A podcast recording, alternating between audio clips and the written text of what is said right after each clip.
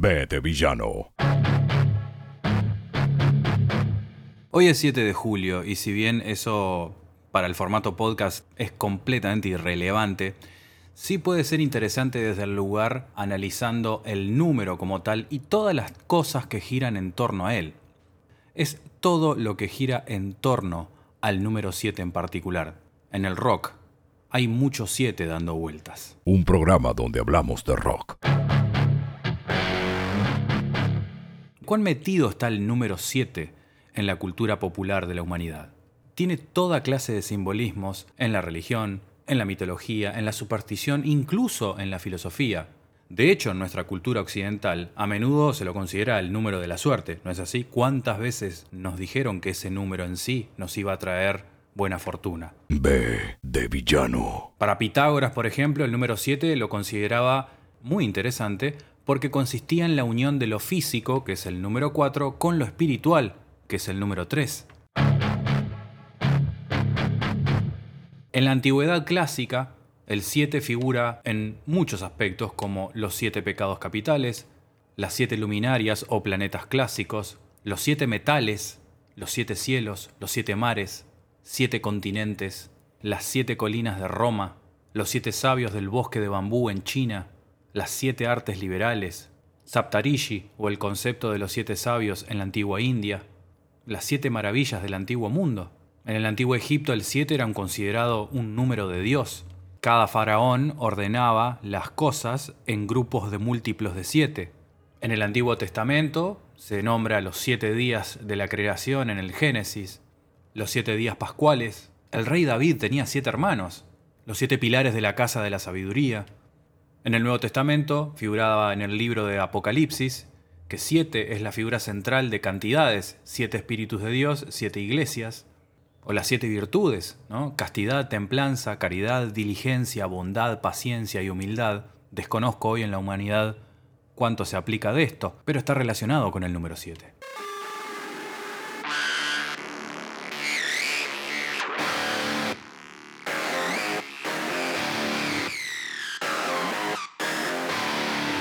En la astrología, el número de hijas de Atlas en las Pléyades se las llamaba las siete hermanas.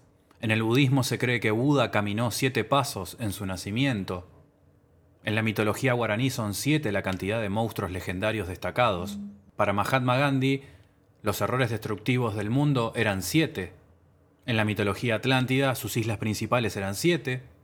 Y así podemos llevarlo a miles y a miles de situaciones que vinculan este número con un montón de aspectos de la cultura popular, desde el naipe, desde la baraja, el 7, hasta lo que se puedan imaginar. Pero bueno, este es un programa de rock y hacia ahí vamos con esta idea que quiero compartir con ustedes que involucra a un artista y a un disco, el cual también está vinculado con el número 7. Pero si quieren, también hacemos un repaso de algunas de las circunstancias en las que el 7 estuvo presente en el rock. Por ejemplo, así, a grosso modo, Seven Son of the Seven Son de Iron Maiden, The Seven Star de Black Sabbath, Seven Sign de Amy Malstein. B de villano, con Marcelo Villano. Y hablando de virtuosos, es justamente un virtuoso el que se va a involucrar en este episodio de B de Villano, grabado un 7 de julio, y hablando y compartiendo con ustedes algunos aspectos vinculados al número 7. Vamos a introducir de qué se trata. B de Villano Podcast. Resulta que hacia el año 2000, más puntualmente un 7 de noviembre, Steve Vai decide publicar su primer álbum recopilatorio. Pero a diferencia de un álbum estándar de grandes éxitos o lo mejor de, todas las canciones que contenían este disco, excepto un par de bonus tracks y una pista oculta, que eso es más una cuestión marketinera que otra cosa, se pueden encontrar en cualquiera de los discos anteriores de Vai como el séptimo track. O sea, está compuesto por la séptima canción de cada uno de sus álbumes y que casualmente en todos los casos siempre es la pieza más emotiva de cada uno de esos discos. Entonces si uno hace una retrospectiva de lo que lleva haciendo Steve Vai, si han tenido posibilidad de escuchar sus discos y si disfrutan de la música instrumental principalmente, se van a encontrar con este pequeño y mágico detalle de el álbum La séptima canción. 11 canciones que pertenecían al séptimo track de cada álbum de Steve Vai. Y lo interesante de esto es que además de ser la más emotiva de cada disco, todas se caracterizan por ser puntualmente baladas. ¿Cómo tituló Steve Vai a este álbum? Lo tituló The Seventh Song, o sea, la séptima canción. Y entre los tesoros y las cosas que uno puede encontrar en instrumentales como los que hace Steve Vai, está la historia detrás de For the Love of God.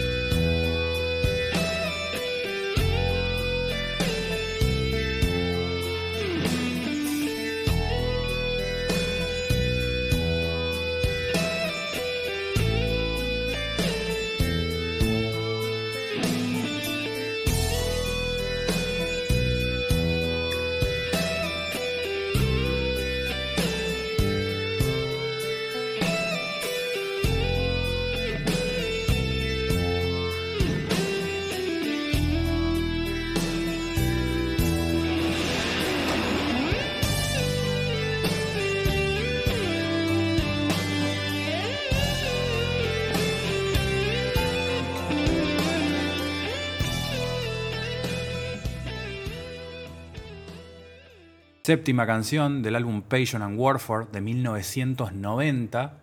Son seis minutos maravillosos.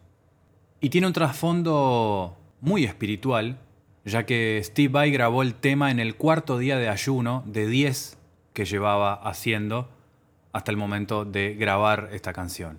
Muchos recordarán el famoso videoclip de For the Love of God, que lo muestra en un lugar increíble, montañoso, con nieve, pinos, el vestido como un chamán indígena con su guitarra y haciendo alguna especie de mantra o de oración segundos antes de comenzar a tocar. Y él decía en ese momento que al realizar esta canción trató de empujarse hacia estados relativamente alterados de conciencia, porque en estos estados se puede llegar a cosas que son únicas incluso para uno mismo.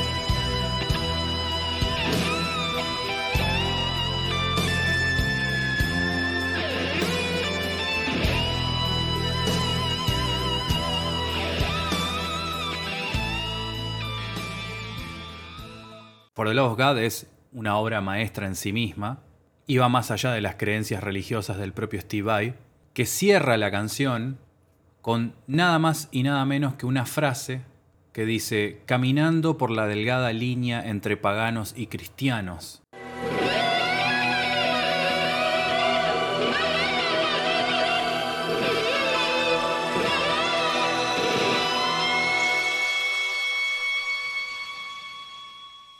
¿Y saben quién dijo esas palabras?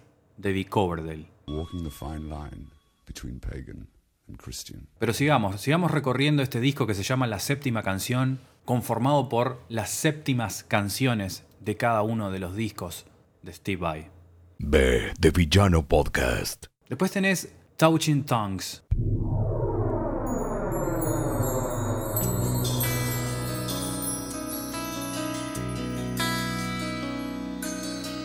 Bye.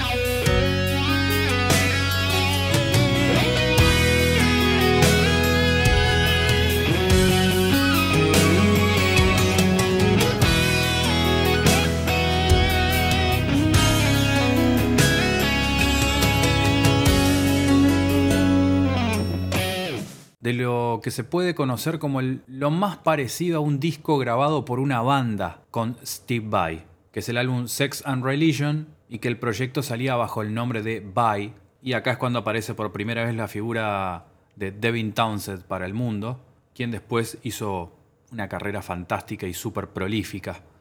Pero este fue justamente el puntapié a ser reconocido en el mundo del rock.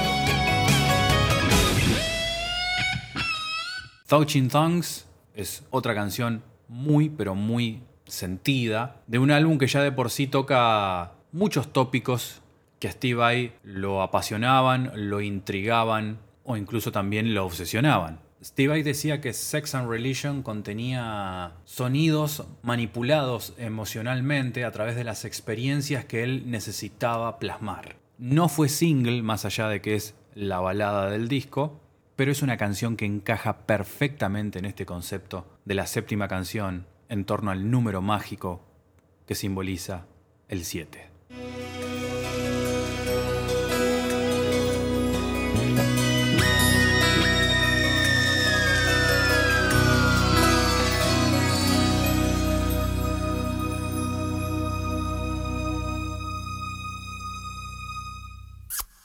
Windows to the Soul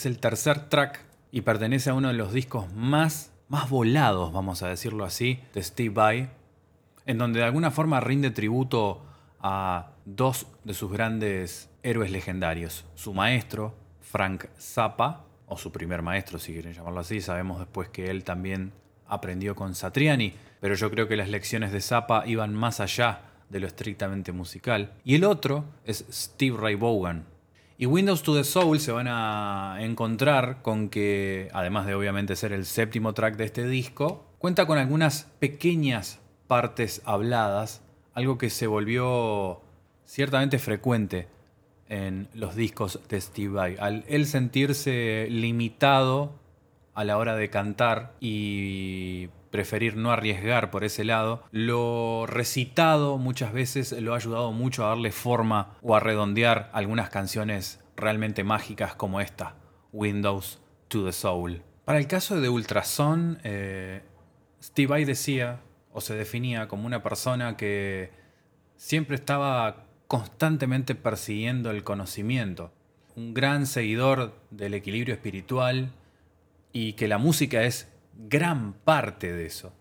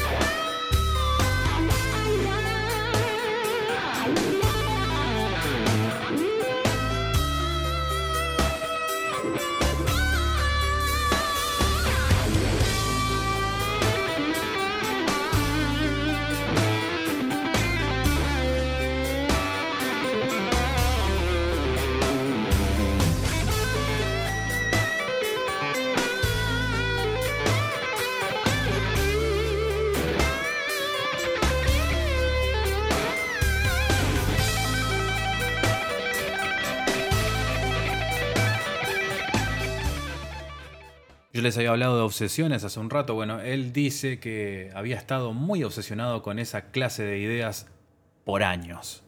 Tercer corte del álbum The Seven Song, como les dije, compuesto por las séptimas canciones de cada disco de Steve Vai en este episodio grabado un 7 de julio, en donde desmenuzamos este disco publicado un 7 de noviembre del año 2000. all.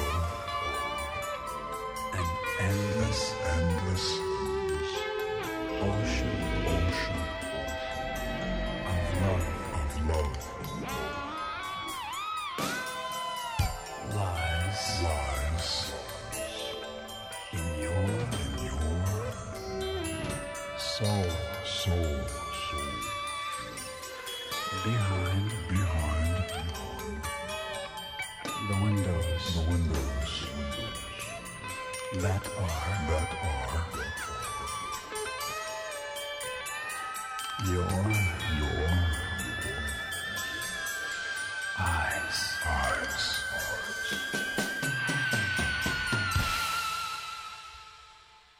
B de Villano, un programa donde hablamos de rock. ¿Alguien recuerda aquel ya lejano disco Flexable Leftovers?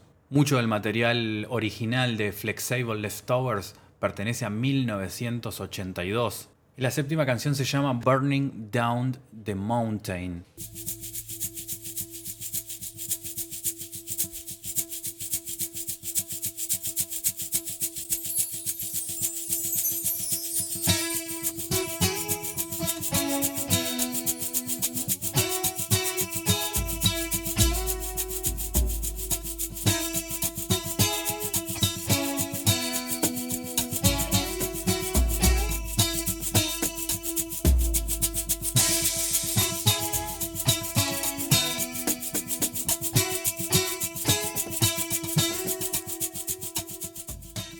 No hay mucha información, o al menos no hay muchos datos que Steve Vai haya brindado sobre esta canción en particular. Justo el periodo en el que se encontraba también formando parte de Alcatraz. Hay un dato interesante que dice que el proyecto original del concepto Flexible Leftovers consistía en una trilogía de discos en el formato FlexiDisc, aquellos discos que eran completamente flexibles que se podían poner en bandejas de vinilo. Pero la idea fue suplantada con la realización de lo que después conocimos, ¿no? Una edición normal en vinilo y posteriormente en CD.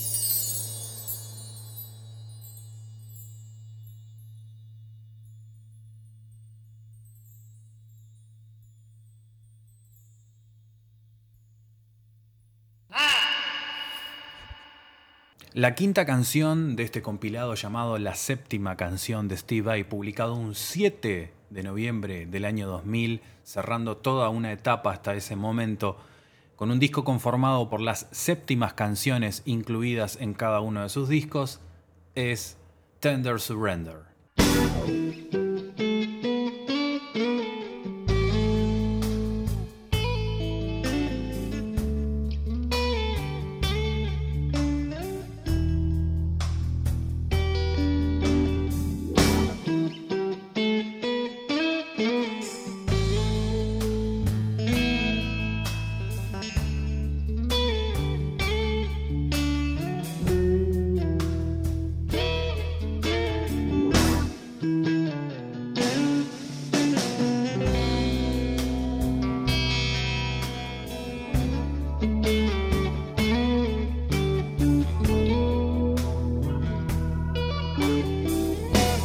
Esta canción la puedes encontrar en el disco Steve Vai Alien Love Secrets.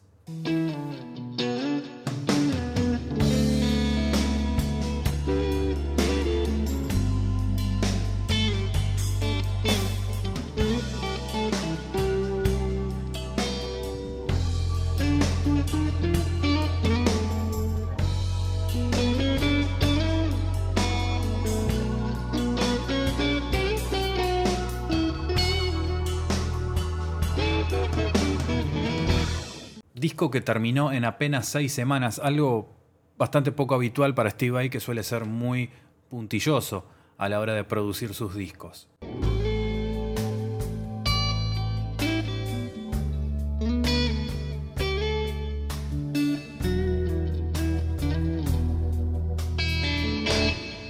Se buscó hacer un disco simple, sin overdubs, solamente guitarra y bueno, nada, batería, guitarra, algo de teclados, pero un concepto bastante de banda en ese sentido.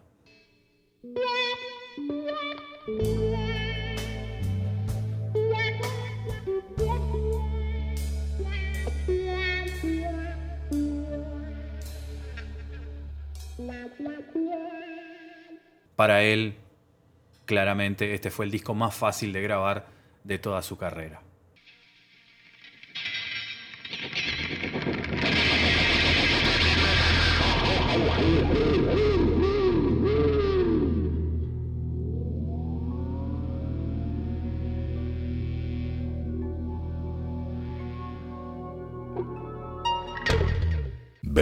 Villano Podcast. El track número 6 de esta mágica compilación hecha por Steve Vai se titula Hand on Heart y está incluida en el disco Fire Garden.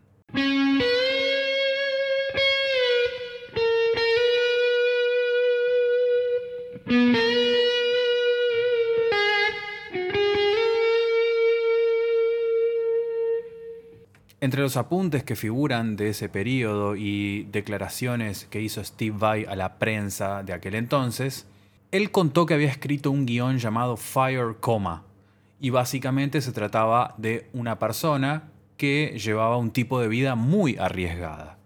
Casi muere asesinado y como resultado de eso cae en un coma profundo. Mientras está en coma, revive varias experiencias de su vida y las ve con otros ojos, aprendiendo sobre la verdad y sobre la realidad. Las canciones de este disco son esquemas más o menos audibles de diferentes escenarios de esta historia.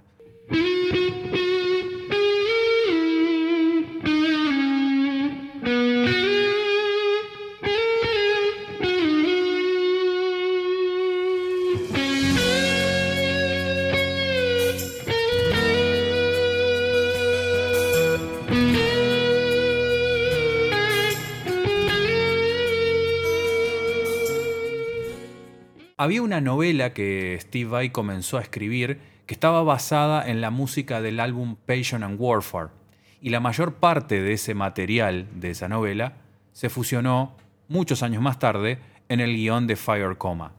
Este disco es un disco muy extenso, alrededor de 73 minutos, y está dividido en dos partes, o en dos lados, como quieran llamarlo. La primera mitad es principalmente instrumental y la segunda es la que muestra por primera vez la faceta vocal de Steve Vai, más algunas colaboraciones de Devin Townsend eh, muy en segundo plano, pero que están allí presentes. Es Hannon Heart, como les comenté y como vengo desarrollando a lo largo de este episodio, es la séptima canción de este álbum.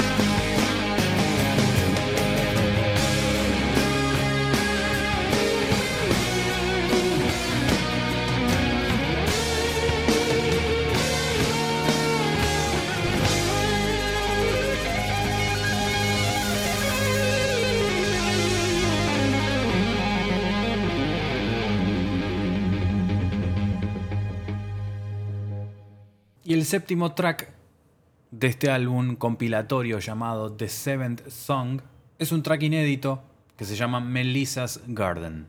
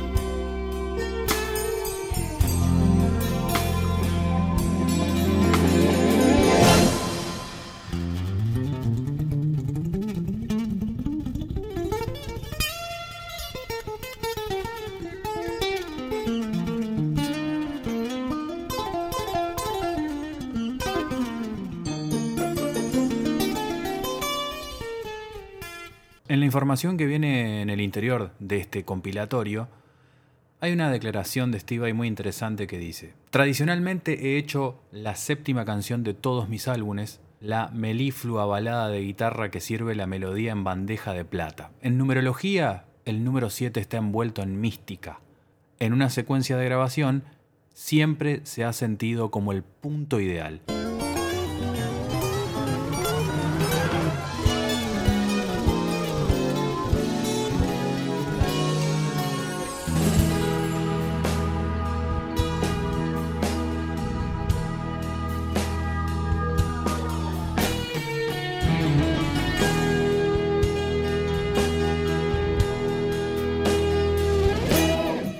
Estas canciones son de naturaleza más devocional que técnica.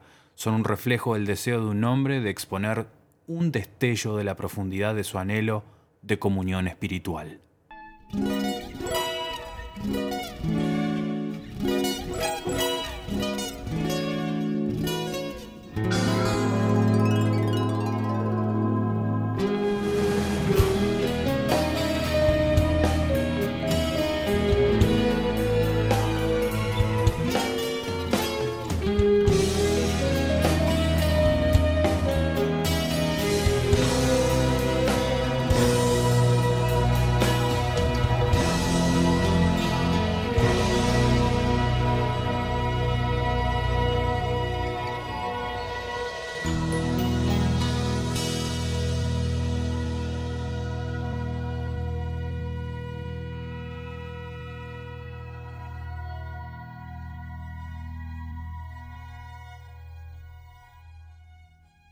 La que sigue es Call It Sleep y está incluida en Flex Able, el primer álbum de Steve Vai.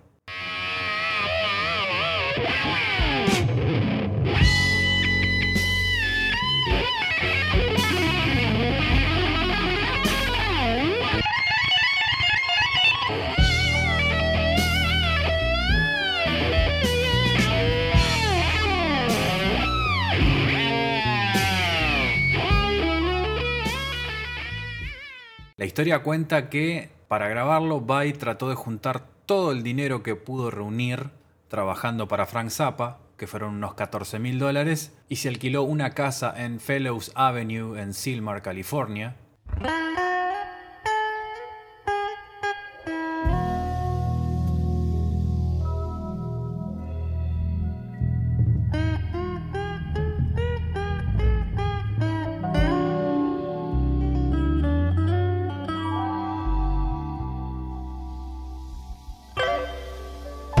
Una casa que aparentemente reunía todo lo que él necesitaba, o él la veía como perfecta para realizar este disco.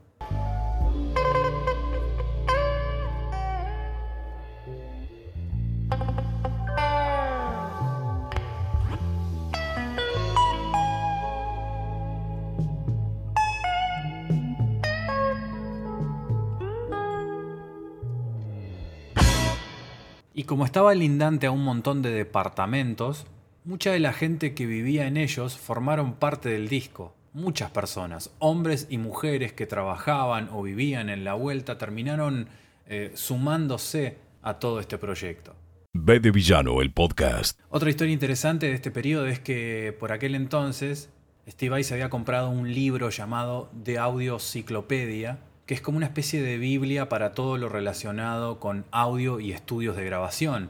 Se estudió el libro por completo y gracias a ese libro terminó remodelando el galpón de herramientas de la casa que estaba alquilando y la convirtió en dos estudios de grabación completamente hechos y equipados por Steve Vai. Un trabajo que le llevó 8 meses y un costo de 3 mil dólares. Y para comer daba clases de guitarra. Y otro dato curioso.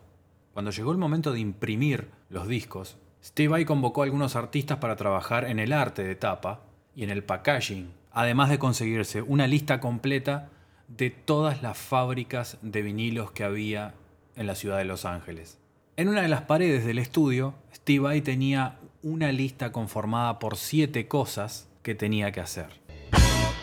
Edificar el estudio, tener todo lo necesario en equipamiento junto, escribir, grabar y masterizar la música, completar el arte de tapa y escribir la página interior, hacer una búsqueda de plantas de impresión de vinilos y ver cómo se manufacturaban los LPs y los cassettes,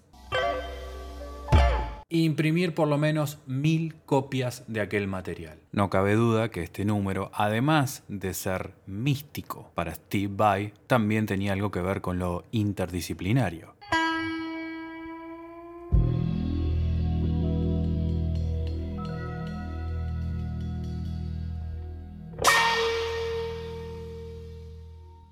En el caso puntual de la novena canción de este compilado, tiene la particularidad de ser uno de los clásicos villancicos navideños de Estados Unidos. Christmas Time is Here.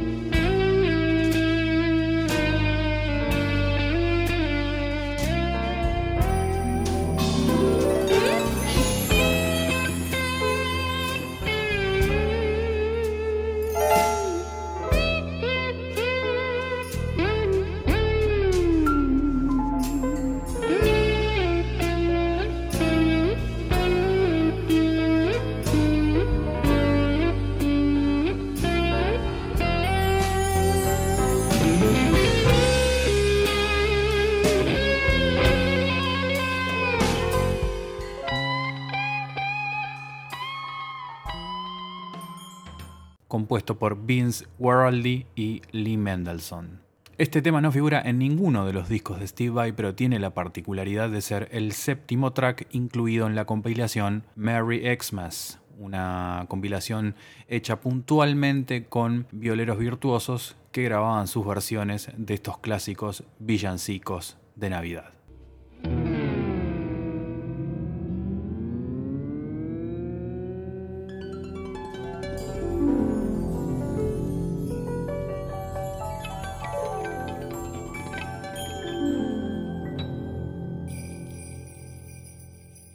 Y las dos canciones inéditas que integran también este material se llaman The Wall of Light, que es muy onírica y muy cósmica por momentos.